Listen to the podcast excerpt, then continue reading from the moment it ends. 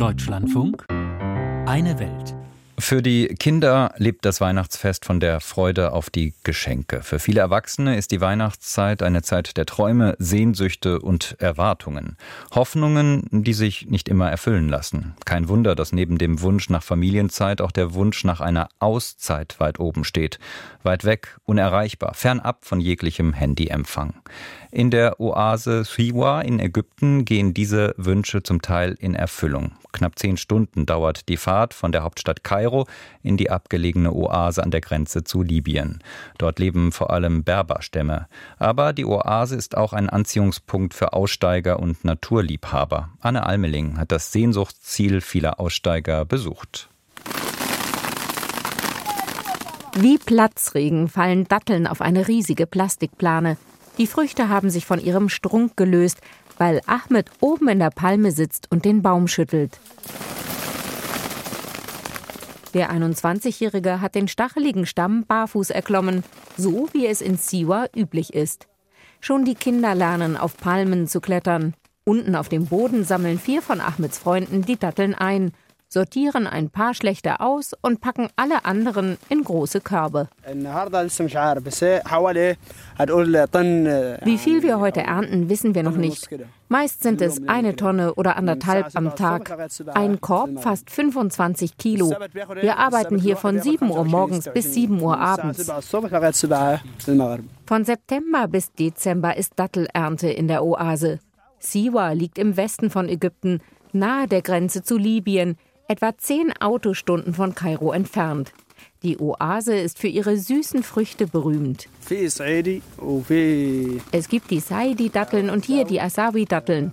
Es gibt auch noch viele andere Sorten, aber Asaidi und Al-Asawi sind die besten. Dass die Datteln aus Siwa ganz besonders schmecken, liege an den guten Bedingungen für die Palmen, sagt Ahmed. Die Hitze zum Beispiel. Im Sommer wird es bei uns sehr heiß. Deshalb werden die Datteln schnell reif, süß und weich. Außerdem ist die Qualität des Wassers hier sehr gut. Deshalb schmecken allen die Datteln aus Siwa. Siwa ist anders als andere Orte in Ägypten. Das liegt auch an den Bewohnern der Oase. Sie sind keine Araber, sondern Amazigh, gelten also als Nachfahren von Stämmen, die ursprünglich in Marokko und Algerien siedelten. Deshalb sprechen die Menschen in Siwa nicht nur Arabisch, sondern auch Amazigh.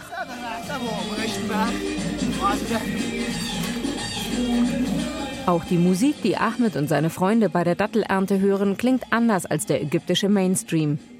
Die Oase Siwa erstreckt sich mitten in der libyschen Wüste auf knapp 100 Quadratkilometern vergleichbar etwa mit der Größe von Heidelberg. Anders als in der berühmten Unistadt leben in Siwa aber viel weniger Menschen, gerade einmal 25.000. Dafür zieht Siwa viele Touristen an.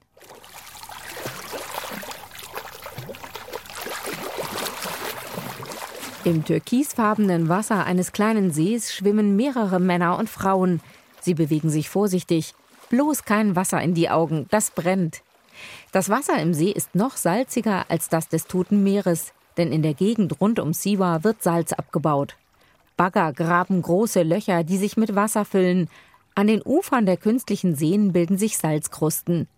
Karen aus Chile ist gerade aus dem See gestiegen und wäscht sich das Salz von ihrer Haut mit einer improvisierten Dusche, die auf einen kleinen LKW montiert ist. Also das habe ich hier wirklich nicht erwartet. Ich dachte, ich müsste mich mit Wasser aus einer Flasche waschen, aber dann haben sie diese Dusche hier gebracht. Wow. Gleich will sie sich wie viele Touristen in einer der vielen Süßwasserquellen in Siwa erholen.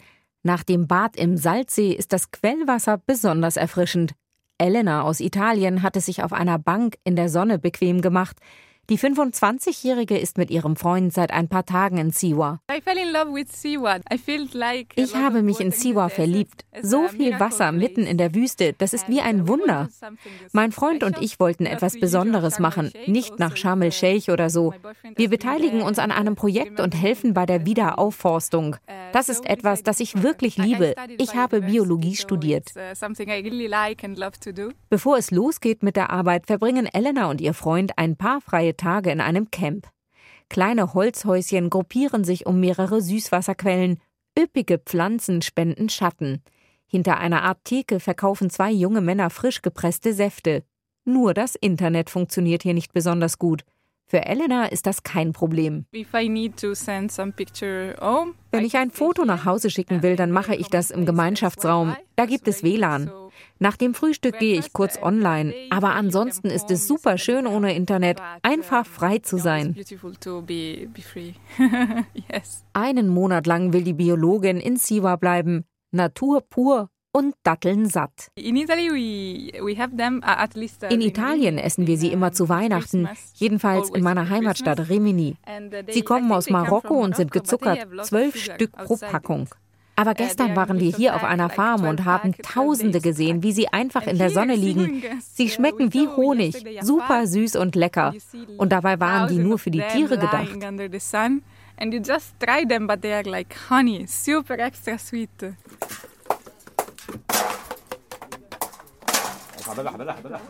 Mohammed schüttet Milch in einen Mixer, wirft ein paar entkernte Datteln dazu. So gut wie jeden Abend steht er in einer kleinen Holzhütte auf Fantasy Island und serviert seinen Gästen Dattelshakes. Wenn die Sonne langsam untergeht, versammeln sich Einheimische und Touristen am See und Mohammed liefert die passenden Snacks.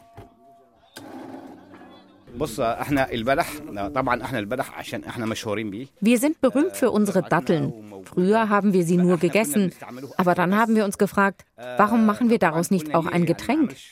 Wir nennen sie Dattelmilch, aber jetzt wird sie auch Energy Drink genannt. Das verkauft sich besser. Mit Dattelmilch und frischen Säften machen es sich die Besucher auf Teppichen und kleinen Stühlen bequem. Schon bald glüht der Himmel tiefrot. Eine Reisegruppe aus Brasilien lässt sich davon inspirieren. Mama Afrika, Selbstvergessen und euphorisch tanzen die Frauen und ein paar Männer am Ufer des Sees, schließen ihre Augen und genießen den Moment. Siwa, sagt Lara aus Sao Paulo, sei der Höhepunkt ihrer einwöchigen Ägyptenreise. Siwa hat mir am besten gefallen. Und das Internet, das hat mir überhaupt nicht gefehlt. Hier haben wir total abgeschaltet von unserem Leben in Brasilien. Und es fühlt sich gut an. Anne Almeling über das Leben in der ägyptischen Oase Siwa.